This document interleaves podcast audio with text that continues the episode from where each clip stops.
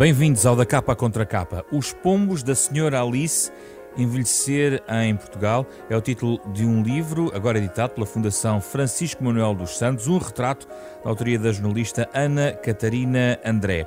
Nesta edição do Da Capa Contra Capa, olhamos para a condição dos idosos em grandes cidades como Lisboa, com base nos vários testemunhos recolhidos pela jornalista Ana Catarina André, publicados agora neste livro.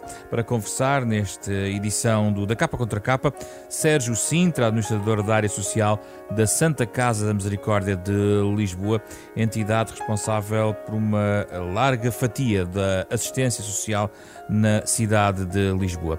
Vamos eh, conversar sobre os idosos em Portugal, sobretudo aqueles mais afetados pelo isolamento e pela pobreza, nesta parceria semanal da Renascença com a Fundação Francisco Manuel dos Santos.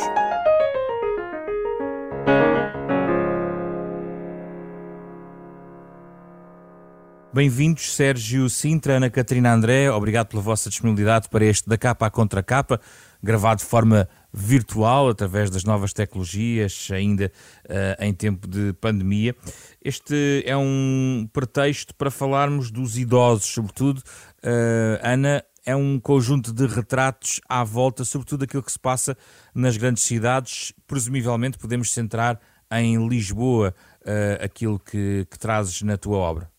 Centrei este trabalho, sobretudo, na, em Lisboa, nos idosos que vivem em Lisboa, em vários contextos, é verdade, seja em contexto mais caseiro, digamos assim, seja também em contextos de, mais institucionais, de lares ou de centros de dia.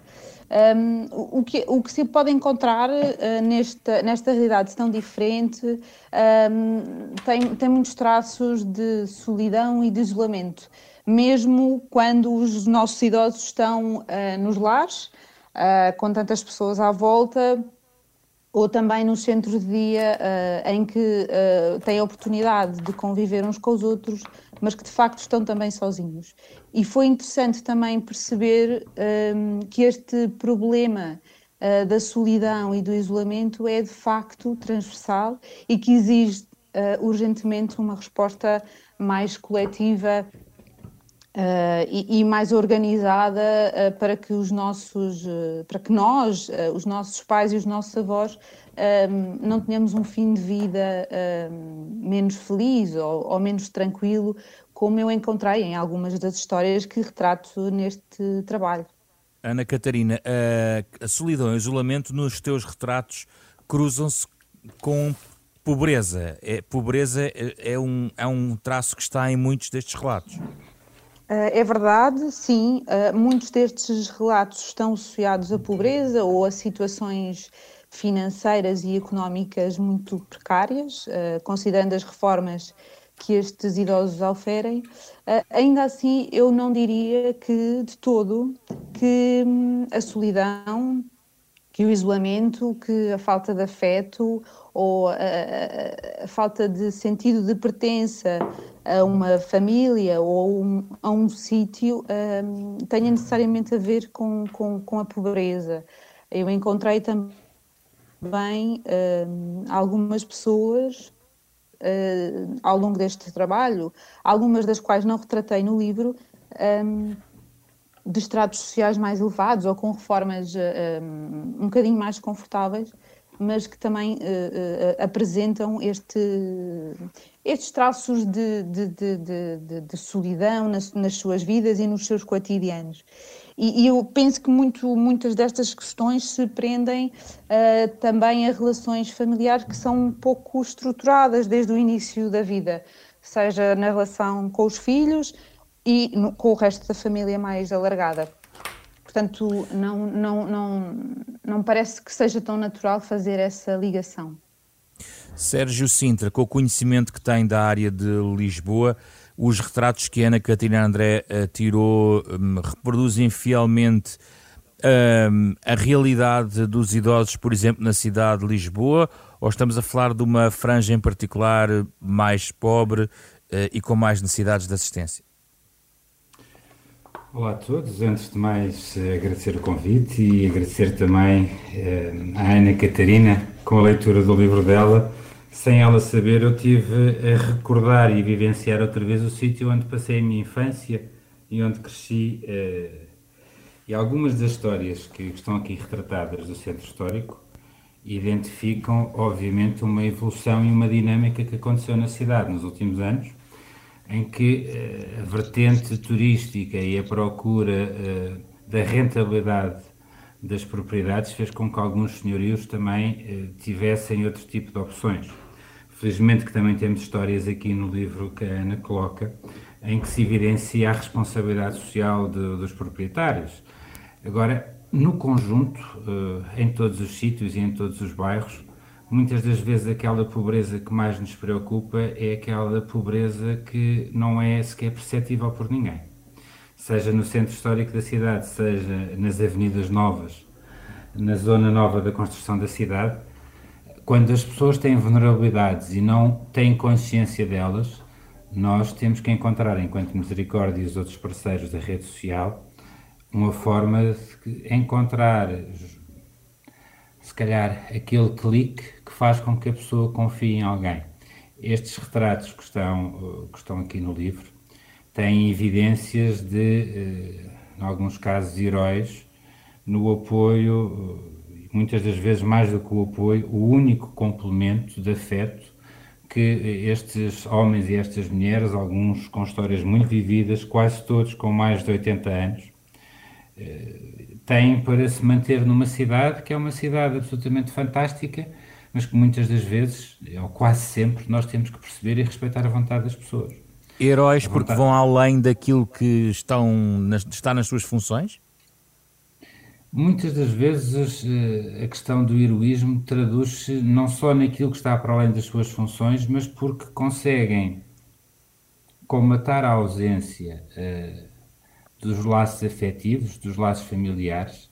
Isso é evidente no livro da Ana, é evidente em imensas histórias que nós conhecemos, porque a determinado momento nós todos não preparamos uh, o momento em que somos nós a precisar da própria cidade.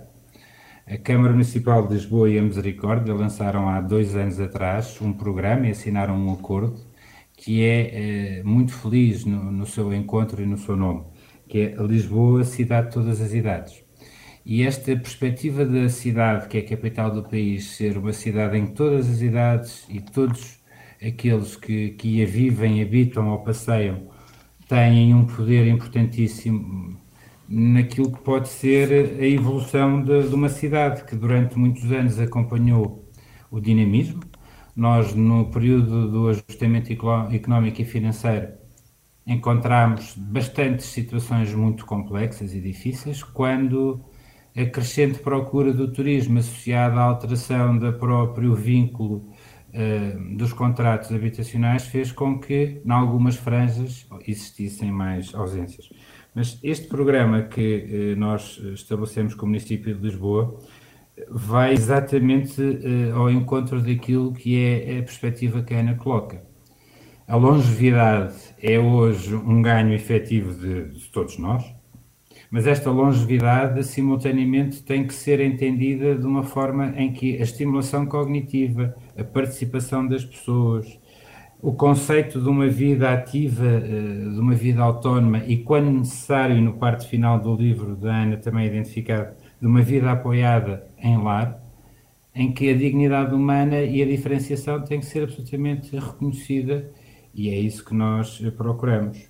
Os heróis são muitas das vezes aqueles como nos períodos da pandemia. Todos os dias saíam de casa para garantir eh, o apoio nas atividades de vida diária, seja uh, na alimentação, seja na higiene, seja muitas das vezes na companhia, que é, é fundamental para combater o isolamento uh, de alguém que reside num terceiro andar, que não tem elevador, ou de alguém que se recusa muitas das vezes a abrir a porta ou quando abre a porta faz como a Alice e permite que os pombos entrem em casa, porque é uma forma dela sentir que existem outros também a partilhar o espaço com ela. Ana Catarina, eh, muitas vezes as instituições eh, nesta rede, voltamos ciclicamente a falar neste programa, até por, por isso eh, convidámos alguém da Santa Casa Misericórdia de Lisboa para, para estar aqui neste programa, mas a verdade é que muitas vezes estas redes surgem pela ausência total de estrutura familiar de apoio e há no, no teu livro vários relatos que apontam para um autêntico abandono de familiares em relação a estes idosos. É uma, é uma situação que é vivida pelos idosos às vezes como um facto, um dado adquirido. Uh, em alguns pode surgir uma tristeza, admito que em todos, noutros não se, enfim, em alguns não, não se expressa de uma forma tão direta, mas a verdade é que há um abandono, a situação de abandono, uh, onde apenas a ligação às vezes é um cartão multibanco e sabe-se lá que com que controle por parte do idoso. Uh, sim, muita, muitas vezes uh, os idosos tendem a desculpar um, a, a, falta de cuidado e de atenção dos familiares mais, mais próximos. Uh, muitas vezes entregam-lhes parte da reforma ou, ou, até de objetos que têm em casa de valor e tendem a, a desculpar um, essas ausências que muitas vezes. Um, são ausências prolongadas. Um, os idosos não se querem sentir um fardo. Uh, isto é uma coisa que, que, é, que é, muito comum no, no, discurso. Não querem ser um peso uh, para quem está à sua volta, porque na verdade tiveram, a maior parte deles, vidas ativas, autónomas, em que não dependeram de ninguém para, para as tarefas mais básicas um, nem para a sua subsistência, obviamente. E, e, e, portanto, chegar a uma fase da vida em que necessariamente estão mais debilitados e precisam uh, do apoio de outros, muitas vezes também não é uh, vivido pelo próprio com, com, com essa naturalidade. Uh, e, e, há também aqui, aqui uma, outra, uma outra questão.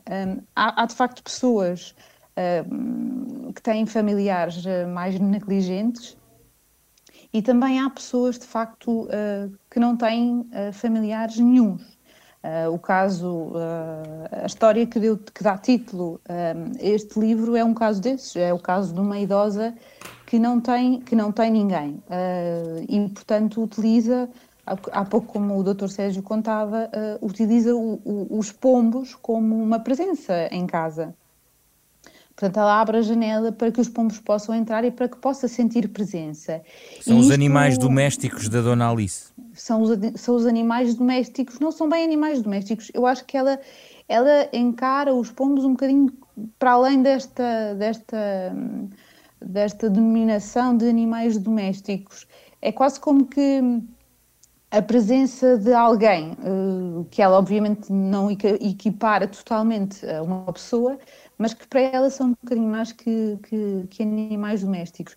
E é muito interpelante chegar, a, chegar à casa de alguém assim e perceber, que, perceber estas, hum, esta, estas defesas que, que nós vamos criando, nós humanos, vamos criando para, hum, para, combater, para combater esta sensação de, de, de se estar sozinho. Por outro lado, há, há, há idosos também que eh, emocionalmente uh, tiveram uh, vidas mais felizes e que chegam mais sozinhos ao fim da vida, mas que li, lidam com isso de, de forma mais uh, natural e, e, de forma quase até um, construtiva, no sentido de aceitarem que aquela é a sua realidade e que, portanto, têm que tentar viver da melhor maneira, da, da melhor maneira assim.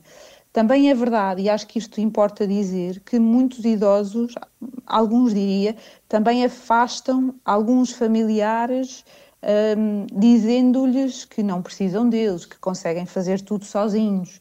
Um, aqui um bocadinho nesta, voltando ao início do que eu dizia, para que também não se sintam eles um fardo para aquelas, eh, para aquelas pessoas. Sérgio Sintra, em determinadas situações os técnicos recomendam, aconselham, tentam sensibilizar as pessoas por razões de salubridade das casas de alguns destes idosos ou outras a uma transferência, pelo menos para o centro-dia uh, uh, existente e para estruturas onde podem ter um cuidado diferente ao longo uh, do dia. Essa capacidade hoje em dia na cidade, como é que se encontra uh, e, e, como é que e como, como lidam com essa com essa recusa, muitas vezes, dos idosos de largar o espaço próprio da sua casa, ainda que fiquem mais sós? A recusa que, que os idosos têm, que é uma recusa que nós, primeiro de tudo, temos que respeitar. Muitas das vezes a resposta não deve e não pode ser entendida como de responsabilidade de uma única estrutura, quando os idosos têm todos os sinais e as manifestações de estarem absolutamente autónomos, conseguem gerir a sua pessoa, os seus bens e eh, têm toda a condição para continuar a ter uma vida absolutamente autónoma. Às vezes não é a opinião do técnico que se sobrepõe Deixe-me falar não enquanto técnico, mas enquanto familiar, de alguém que com 94 anos eh, se oponha, eh, opõe eh, a ir para uma estrutura residencial para idosos, que é um lar, é a expressão que eles têm. E opõe-se porque entende que não necessita disso. E por muita que seja a evidência que nós temos a partir de determinado momento que já tem outros sinais de vulnerabilidade, e de entendermos também a nível da família que não conseguimos dar o apoio devido à distância, porque não reside sequer junto, uh, junto de nós, temos que encontrar muitas das vezes uh, a oportunidade para, para resolver uh, esse, esse processo. Agora, há algo que eu acho que nenhum de nós, em consciência, o faz. Nenhum de nós se prepara para a velhice Alguns têm uma preocupação de ter uma atividade profissional que lhes garanta um, rendimento que lhes proporcione conforto, proporcione acesso a uma série de, de áreas que lhes dá prazer. Mas eh, não é muitas vezes o assegurar uma boa reforma, uma conta poupança, eventualmente até eh, ter a preocupação de estar com uma atividade eh, desportiva ou, lúdica para evitar outros tipos de doenças que mais à frente têm problemas, esquecemos muitas das vezes de fazer aquilo que na realidade vai fazer a diferença quando tivermos uma idade mais, mais avançada. E é algo que também está no livro da, da Ana. Há a obrigação de estabelecermos relações sólidas com a família, com os amigos e com a vizinhança. Eu aqui introduzi a vizinhança porque numa cidade como Lisboa, em que grande parte das pessoas que circulam às vezes não olha para as janelas e não percebe quem é que está por lá, eh, daquelas janelas, muitas das vezes a olhar-nos e a acenar. Há uma obrigação que nós temos que ter enquanto uh, vizinhos. A Misericórdia lançou uh, o ano passado e conseguiu fazer a identificação de mais de 30 mil idosos que, com 65 anos ou mais, vivam ou sozinhos ou acompanhados de outro da mesma faixa etária e fez e deu a esse eh, projeto o nome de Radar, numa perspectiva de responsabilidade comunitária. Não há muitas das vezes a capacidade de ter um familiar a viver junto de nós, por variedíssimas razões, a primeira das quais eh, até pode ser, eh, no caso do centro histórico, ou porque as casas têm um valor que nós entendemos enquanto nova geração que não, não temos condição para chegar, ou que não têm as áreas que nós hoje pretendemos para, para a nossa vida, para educar os nossos filhos. Mas esta situação da evidência de que as pessoas necessitam de apoio é algo que já está a ser construído ao nível da rede social. E a rede social de Lisboa tem no seu conjunto mais de 500 entidades, mas depois tem um eixo exclusivo para a, a intervenção uh, da longevidade, e nesta intervenção da longevidade é entendida e vista uh, as necessidades das pessoas, não numa esfera individual, mas numa esfera coletiva e de todo o conjunto. Nós temos que combater o isolamento de alguém que está num segundo, num terceiro andar, mas que não consegue sair à rua, e às vezes o não conseguir sair à rua é porque está com dificuldades na sua uh, mobilidade. Essa mobilidade na cidade de Lisboa, de algum modo, tem estado a ser protegida. Começaram-se a construir aqueles corredores onde grande parte das pessoas hoje procura andar, para evitar a fantástica calçada portuguesa, mas que eh, a calçada portuguesa tem reflexos fundamentais e muito importantes quando nós temos algum tipo de vulnerabilidade. Mas, simultaneamente, nós temos que preparar também a casa das pessoas para as pequenas mudanças. Uma coisa que muitos de nós mais novos podem não ter a noção e achamos que é absolutamente fácil eu ter uma banheira em casa pode ser um obstáculo para uh, o meu pai ou o meu avô poderem fazer a sua higiene de forma autónoma, porque não conseguem inçar a perna para entrar dentro da banheira. Há adaptações que nós temos que fazer dentro do nosso espaço de segurança e de conforto que também possibilite e, e melhore a nossa vivência. Ao longo do livro que, que a Ana coloca, nós temos uma experiência uh, que é das mais uh, fascinantes em que eu tive a intervenção, que tem a ver com o conceito das residências séniores.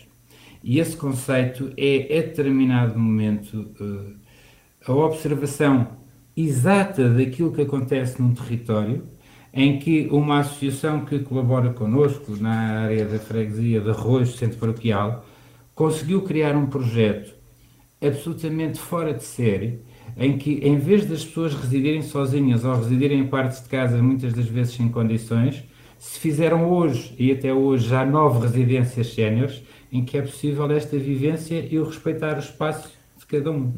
Ana Catarina, gostava de ouvir sobre esta questão da vizinhança e a seguir introduzir outra questão um pouco mais económica uh, que tem a ver com o arrendamento. Aliás, há um, um exemplo na, aqui no livro uh, de alguém que exatamente diz não ter culpa da renda que, que pagava, de facto era pouca, mas uh, era o que tinha e não pode pagar. Isto tem a ver com um contexto que Sérgio Sintra já ali levantou há pouco, tem a ver com uh, alguma pressão que, que entretanto, depois da, da, uma crise financeira surgiu uma pressão turística forte em relação aos centros. Eu gostava de ouvir, em primeiro lugar, em relação aos vizinhos e depois no contexto do arrendamento. Um, em relação aos vizinhos, eu posso dizer que um, muitos destes idosos uh, que vivem ainda no centro histórico, alguns também em zonas uh, mais afastadas do centro, um, muitos têm, perderam relação com a vizinhança, ou porque e no caso de uma história específica que me estou a, contar, a, a lembrar, os, a, filha decidiu que eles teriam de ir viver num apartamento na mesma rua e, portanto, houve um desenraizamento total uh, daquele, daquele casal que vivia num bairro onde conhecia toda, eles conheciam toda a gente e de repente passam para um bairro mais nobre da cidade, é verdade, com melhores condições, mas de repente tudo é estranho. No centro histórico da cidade, e quando falo em centro histórico, falo sobretudo um, dos bairros uh, de, de, de, Alfama, da Graça, onde até há pouco tempo uh, havia muitos turistas, houve um esvaziamento, como nós sabemos, da população que, vivia, que viveu ali durante décadas e, portanto, essas pessoas que permanecem perderam muitas dessas uh, mesmas referências. E, e, e, há, Hoje ainda uma, uma, uma destas, eh, destas idosas eh, me dizia, hoje, hoje ligou-me o meu vizinho da frente, moram os dois no mesmo largo, mas já só são os dois que vivem naquele bairro. Portanto, as outras pessoas eh, eles já não conhecem e agora neste momento, com esta situação de, de pandemia, as casas eram sobretudo utilizadas para, para hum, arrendamento local e portanto estão um, alojamento local e como é que descreves a pressão Como é que descreves a pressão sobre os idosos nestas zonas, tendo em conta o boom Sim. turístico? Pelo menos vamos nos situar até à entrada à pandemia e já vamos falar da certo, pandemia. Certo, certo. Um, no caso, uh, esta, esta pressão uh, imobiliária uh, que, que estes idosos foram sofrendo tem efeitos na própria, na própria saúde mental, mas também na própria, na própria saúde física. E, e digo isto de, de, de, uma história muito concreta de uma idosa que, que de repente dizia isso mesmo que dizias há pouco, Sr. Pedro, que ela diz que não tem culpa de ter nascido naquela casa, não tem culpa de que a família ocupa aquela casa há mais de 200 anos, pagava uh, pouco mais de 17 euros de renda e de um dia para o outro, com uma reforma de 400, um, o, o, o, proprietário da casa pediu-lhe pediu uh, eh, que, que começasse a pagar cerca de 700 euros por mês. Uh, obviamente que, do ponto de vista emocional, esta idosa tinha perdido há pouco a irmã com quem vivia. Uh, já tinha mais de 80 anos, do ponto de vista emocional foi muito difícil gerir, gerir esta, esta situação um, e ter ferramentas, e felizmente existem associações na cidade que, que têm apoiado uh, os inquilinos e, e, essa foi uma solução que ela utilizou uh, para, para permanecer no sítio onde nasceu e onde sempre viveu. Mas ainda hoje, quando fala sobre isto, tem medo, tem, tem, tem receio de que um dia alguma coisa uh, possa, possa alterar esta situação e que de repente tenha de sair da casa uh, onde sempre viveu. E eu julgo que tem a ver, eu acho que à medida que envelhecemos, esta noção de, de, conforto, do espaço que eu domino, do espaço onde eu estou, me sinto mais integrada e, e mais feliz, é muito importante para uma, uma sensação geral de felicidade. E eu acho que é, é por isso que os idosos têm tanta resistência a sair destes uhum. sítios. Ana Catarina, e o que é que aconteceu a estes idosos com a pandemia? Tens informação? Uh, eu tenho, tenho informação de alguns deles. Alguns deles apresentam, uh, sobretudo uh, as senhoras, não sei bem porquê, alguns traços de depressão, diria, não sei se depressão propriamente, mas de muita tristeza. afirmações como eu antes ainda ia à rua e via, via as pessoas na rua, pelo menos ficava entretida com isso, agora já nem isso. Uh, agora não posso ir eh, ao café, por exemplo, que é uma coisa que para, para pessoas em idade ativa pode parecer muito banal, mas que na vida de um idoso, e, e, e posso também uh, usar um exemplo uh, familiar para isso, na vida de um idoso, uma ida ao café é um momento muito importante do dia, é um momento de encontrar os outros, de se sentir parte de, de alguma coisa. E de repente tudo isto acaba com a agravante de que os idosos são uma população de risco e, portanto, as recomendações para que fiquem mais em casa, para que se resguardam, para que se resguardem e para que não tenham contacto com outras pessoas são maiores. E, portanto, como é que o seu isolamento. Sim, como é que se equilibra isto, eh, esta necessidade de socialização tão, tão, tão importante ao bem-estar, com a necessidade, obviamente, de, de proteger a saúde e o, e o hum. de todos. Sérgio Sintra, os idosos nesta pandemia, eh, depois desse boom turístico, neste momento temos aqui uma espécie de um tsunami sanitário sobre esta classe etária eh, que, que tem óbvia implicação na, na, saúde e também eh, nas condições em que estas pessoas vivem. O que é que pode ser feito para, para ajustar a, a realidade nesta fase até já em que tentamos retomar alguma normalidade? É possível atenuar de alguma maneira, eh, com alguma assistência, este isolamento? Não só é possível, como está a, a ser feito. Antes da pandemia eh, se iniciar e nós, a determinado momento, sermos todos obrigados a um confinamento entre as quatro paredes, na Misericórdia, eh, nós começámos a preparar não só o momento da intervenção, como também aqueles que teriam que ser os meios complementares para que essa intervenção pudesse ser efetiva. Numa primeira fase foi assumido por todos que os centros de dia tinham que encerrar, mas todos aqueles que iam aos centros de dia, alguns dos que estão aqui expressos e identificados no livro da Ana, uh, continuaram a ter na sua habitação o apoio que a Misericórdia prestava dentro daquilo que é possível, com a diferença de ser de um centro de dia uh, para uh, o aconchego da sua casa.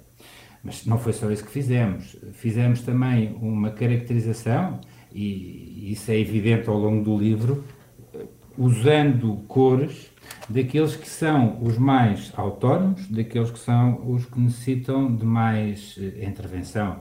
E identificámos com as cores verdes, que tinham família, que é algo que também aqui está expresso no livro, relacionado também com os cuidadores, e alguns daqueles que nos procuram muitas das vezes para o preencher com atividades e estimulação, uh, neste momento voltaram a ter nas suas casas os seus familiares, portanto, esses foram identificados com uma cor verde, um grau de uh, risco mais baixo, e depois caracterizámos os amarelos e aqueles que uh, necessitavam já anteriormente e estavam com a intervenção diária da misericórdia do, do apoio domiciliário. E qual é, grosso modo, a, a mancha que prevalece? Felizmente para nós, a mancha que prevalece hoje é a mancha eh, dos verdes. Mas dos verdes, porque esta autonomia é uma autonomia uh, que é fácil de concretizar. Agora, temos naqueles que são a mancha dos mais vulneráveis riscos associados muito fortes. E o que é que nós fizemos para tentar comatar esta, esta ausência? Implementámos e reforçámos o apoio especializado da área da enfermagem para que as pessoas que estavam em casa e que necessitavam de ter os seus tratamentos, que necessitavam de fazer os seus pesos, a sua estimulação, através de um profissional da Misericórdia de Lisboa, continuassem a ter no seu domicílio. Mas fizemos algo ainda muito mais uh, importante do nosso ponto de vista. Aqueles dados que há pouco eu estava a identificar que foram concluídos uh, da avaliação do, e da sinalização do radar, transmitimos a todas as juntas de freguesia, que são nossos parceiros e são fundamentais nesta, nesta intervenção de proximidade, e entre as juntas de freguesia e as equipas da Misericórdia, contactávamos diariamente mais de 500 idosos.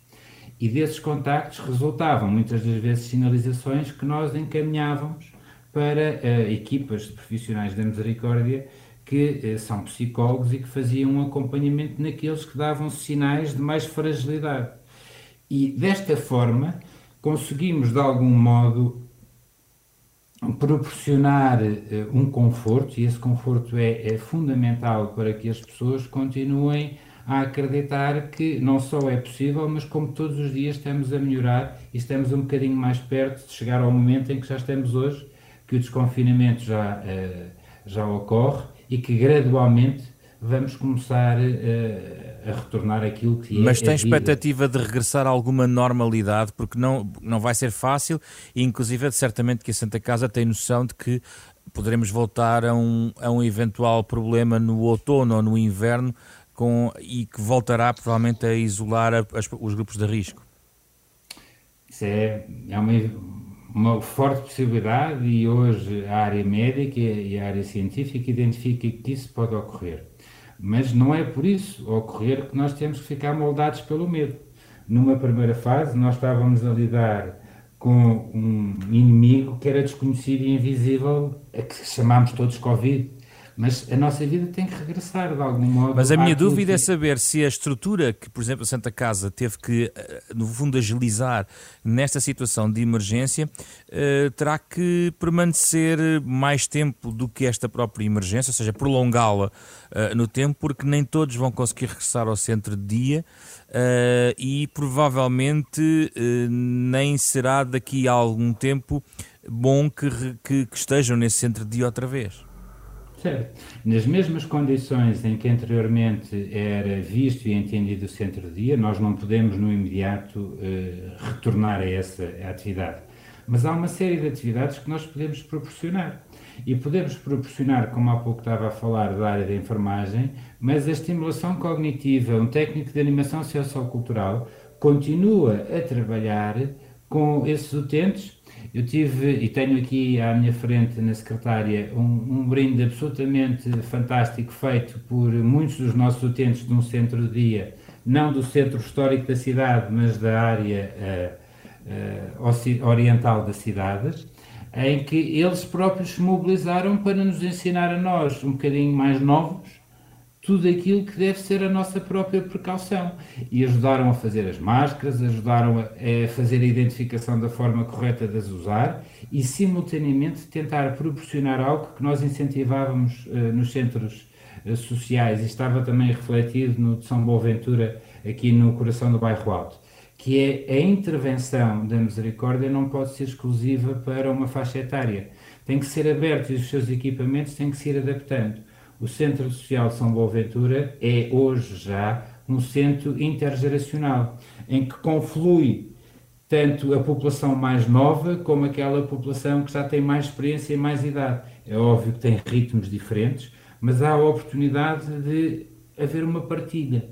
E esta partilha muitas das vezes é aquela que é, é valorizada como um modelo de intervenção em alguém que muitas das vezes só pretende, isso no livro da Ana está muito bem identificado até ao nível do, do centro do dia, há pessoas que só nos procuram para ter uma ou duas atividades. E há outras que nos procuram por uma questão de companhia, outras que nos identificam como a resposta para, de algum modo, suprir as necessidades eh, alimentares. Mas temos sempre que continuar a evoluir. A participação das pessoas é algo que tem sido muito uh, pedido elas próprias. Nós não devemos e não queremos fazer uma intervenção que seja o oposto daquilo que são as necessidades que as pessoas nos identificam. E é isso que nós temos estado a fazer, e é dentro dessa perspectiva, uh, se me permite também, a um nível diferente, ao nível dos lares, que temos também conversado com os utentes, rapidamente nos adaptámos, chamadas de videochamada uh, que eram feitas uh, de uma forma menos, menos forte, hoje é prática generalizada, gravarmos vídeos e enviarmos para toda a família, pedirmos à família também que mantenha o contacto e dizer uh, às pessoas que podem voltar a visitar os seus familiares no, nos lares. Têm que continuar a existir regras de segurança para nós protegermos a própria saúde do, de quem está uh, nos equipamentos. Eu, eu, eu, não sei se. Diga, Ana. Eu, eu creio que essa questão inter, intergeracional que referia pode ser muito importante também no combate um, a um conjunto de estereótipos que todos temos, de maneira generalizada, em relação aos idosos, seja infantilizando os idosos, seja tendo para com eles atitudes de piedade ou de paternalismo, Uh, talvez por, uh, durante anos, uh, os termos como que quase confinados a, a, espaços próprios da sua faixa etária, sejam os centros de, de dia, sejam os lares pensados para idosos, sejam um, algumas soluções um, que tendem a quase. Um, a pô-los numa espécie de, de, de, de um gueto. Um, algumas das críticas que se fazem aos lares têm a ver com isso, e antes da, da, da pandemia tinham a ver com isso. Muitos lares um, têm, têm, têm horários muito restritos, a maioria dos, dos utentes uh, não sai, é, é verdade que muitos não têm autonomia para fazê-lo, mas, mas quando entram no lar, muitas vezes perdem esta sensação, este contacto com o mundo lá fora.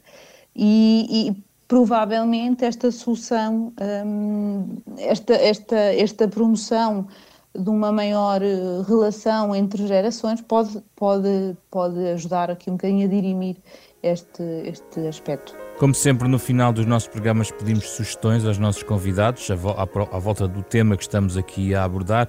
Sérgio Sintra, começo por si, o que é que nos quer sugerir e a quem nos escuta e provavelmente muitos nos escutam também têm na rádio uh, uma companhia essencial uh, mais ou menos na vida mais ou menos isolada que possam ter.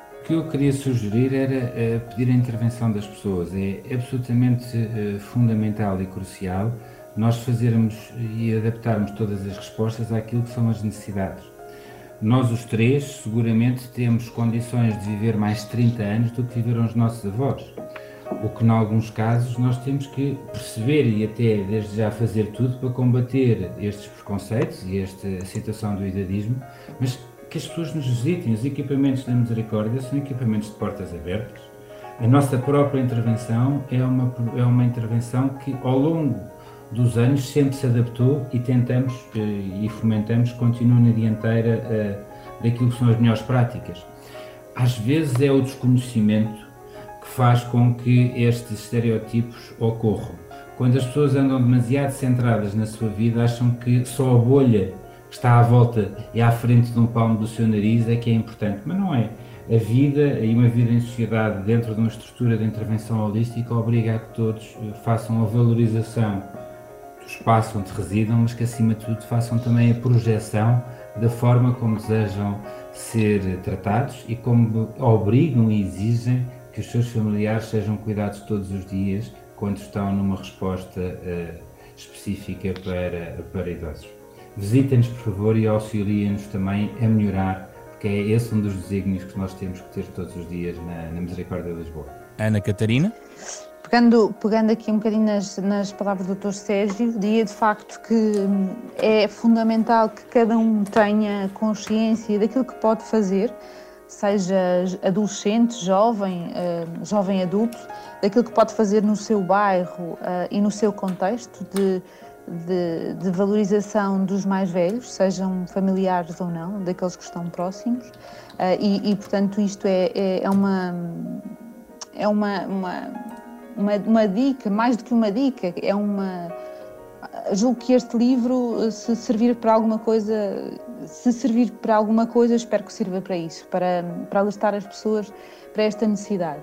E depois, eh, para terminar, deixo, deixo aqui uma sugestão uh, mais cultural que também pode ajudar um bocadinho a entreter em casa, que é um filme já, já, que já tem mais de 10 anos, mas que contraria precisamente este estereótipo do idoso e que é um filme de animação que provavelmente todos já viram, mas se já viram vejam de novo, que é o Apaltamento, que é um filme uh, que tem como herói um idoso que é, que é um aventureiro e que é olhado e que é caracterizado no filme como, como, como alguém que constrói, que constrói o mundo e que tem aqui um, um, papel e uma palavra a dizer.